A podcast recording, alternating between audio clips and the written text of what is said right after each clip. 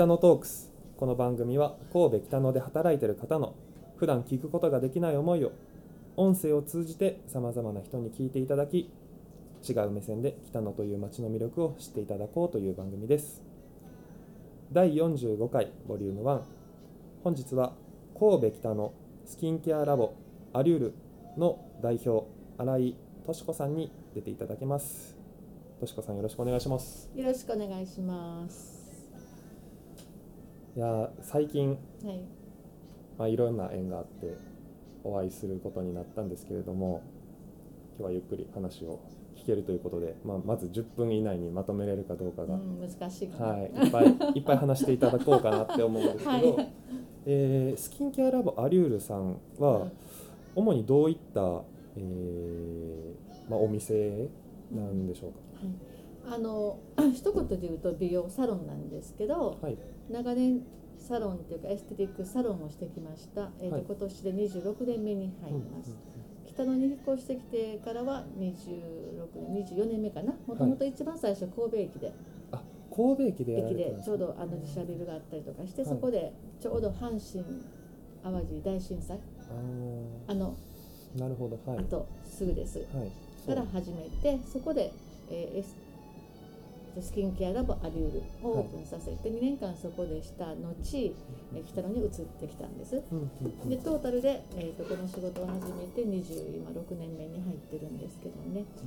で、えっと業務がやっぱり、えー流れによってはやっぱり変わる。でも美容あ基本はエステティックサロン。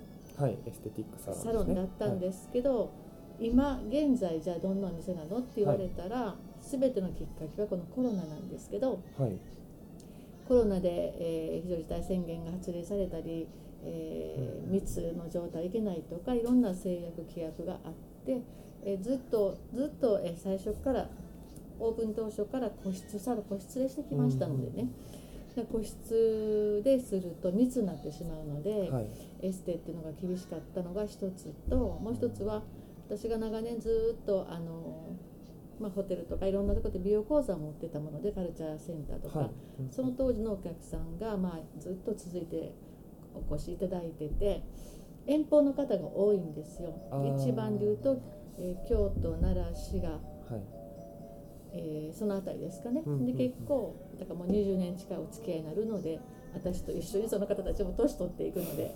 で年寄りはなおのことを出るのが怖いとかそうですよね。本当にもうこのコロナのせいというかコロナのおかげなんですけど、うんうんうん、で、えー、とだから去年の3月もう去年違う一昨年の3一昨月です年になりますね。もうねはい。2021年2020年になるんですけどねで、えっと、実はここは私の自宅でこの隣もう一軒借りてはいサイズ店舗してたんですけど、隣にもう一軒あったんですね。はいもう一店舗。一番端っこね、はい。で、えーそこで個室4部屋ぐらいあってのサロンをしてたんですけどそれをもう3月でこれはもうと今後厳しいなうとん。決断して閉めてはい。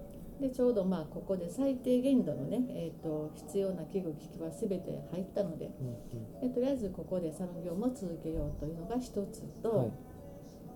でもう一つはオリジナル化粧品を作って生産側に、製造側にも回ろうと決めたんですその時点で製。造の方にはい施術の現場じゃなくて、はいうんうんでもちろん長年の常連のお客様とかいらっしゃるし近くのお客様もいらっしゃるんでそういう方は通ってもちろん今は料理のお手入れもしてるんですけどうんえ基本それはうちはけあの、まあ、最初ラボなんでね研究っていうことで、はいあそうですね。確かはい。にスキンケアラボ。ラボなんですもともとがそういうところから発祥しててでずっとそのエステの内容なのお手入れ内容なのうん。特に化粧品ですよね化粧品がこれメインになるどういうお化粧品を使ってお手入れしていくとメインになるので、うんうんでそこでで今回も意を決して長年もちろん私の範囲の中で今最も自分が知り得る中で一番良いと思う化粧品っていうのをお客様に提供するっていうことをモットーにしてきたんですけども、はい。じゃあ100%満足してたかっていうとそうじゃないなっていううんところが実はあってはい。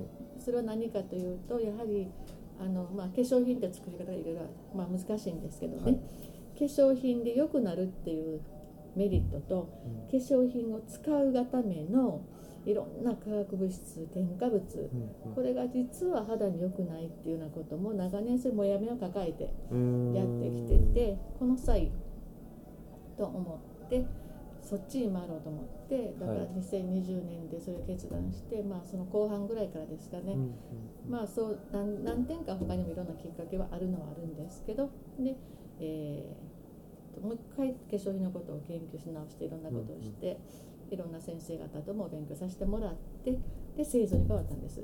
もうだって長年ねいろんな、うん。まあ、スキンケア商品だったり、うん。そのお客さんに対してのアプローチで、うん。いろんなものを見てきたわけですもんね、うん。うん。うん。それを踏まえて踏まえたまた自分で。上ではい。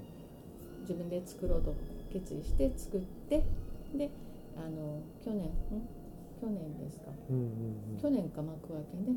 幕開けは去年やね。うん2021年やね。2021年のえー8月掲載ね。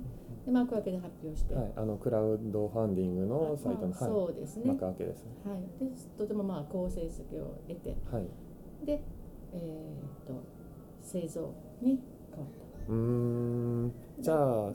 今はあれですね。ねあの、まあ、この状況下っていうのもあるので、うん。直接お客様の肌に触れながら、うん。えー応対するというよりかは、まあうん、そのスキンケア商品うん。を作って日々、うん。その毎日を支える側に、まあ、ちょっとシフトチェンジは今してるでもまあその過渡期なんでね、うん。で現あの長年来られたお客様いらっしゃるしはい、この化粧品を作るにあたってうん。すごく協力していただいたお客様たち、お客様たちが現実試作品の状況から使ってもらったりモニターになってもらったりしながら、一緒にこう作り上げてきたっていう感じもあるのでね。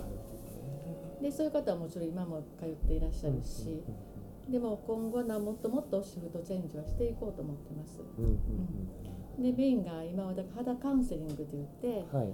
あの百貨店とかであの顔は見ましょうねっていうこのちょっと当ててするあのは、一番表面の水分とかうん。油分とかチェックするぐらいなんですね、はい。それではなかなか肌の本当の肌は知り得ない。うんうんだって肌の上にみんな化粧水つけたりしてその上にこうやるもんだから、水分はどうとかね。うん。じゃなくてもう一個奥を見るんです。マイクロスコープを使って。はい。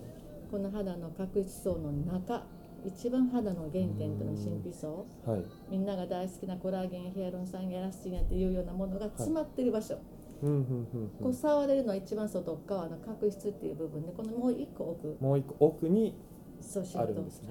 はい、はい。そこが一番肌のたるみにも関係してくるしうん保湿やっていうとかここを見ながらでここをカウンセリングしてそれであの判断していくっていう風なやり方にシフトしていってる。うんうんでずっとさあの大体3ヶ月、まあ、年齢によっても個人差がすごくあるのでターンのターンオーバーの、うんうーん。だからそれを追いながら、えー、と3ヶ月に1回ぐらいは来ていただいてはい。で状況を見ていただいて。もちろんあの基本私が作ったこの化粧品のね経験を追いたいっていうのが、はい。まあ基本路線なんですけど、まあ、そうしながらあとあのまあ一番はあと洗顔教室。洗顔教洗室顔変えるとあなたの肌は変わりますよということ、はい洗顔が一番大事。うん。であとその上につけるものは何かっていう。うん。たくさんつけるちょっとつけるっていろんなねあれがあるんですけど今それからそこに全部シフトこうなるほど。作られていってます、洗顔ってうん。ほぼ毎日するうん。ことだと思うので、まあ、大体普通の方はね。うん。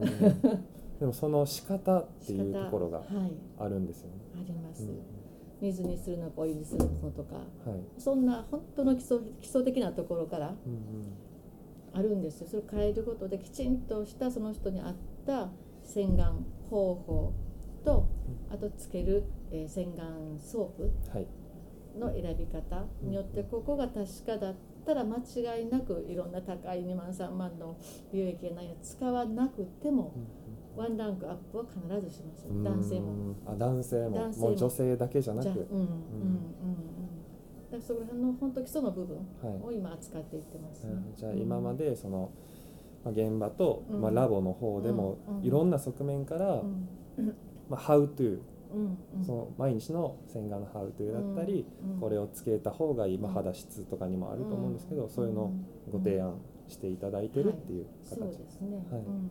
そ実はそろそろお時間なので。えもう時間？はい。えめっちゃ早いの次そんなの喋ったっけ？回に。いやもうもっともっと聞きたかったんですけどちょうど区切りが良かったんで、ははい。いはい。ここでまあはい。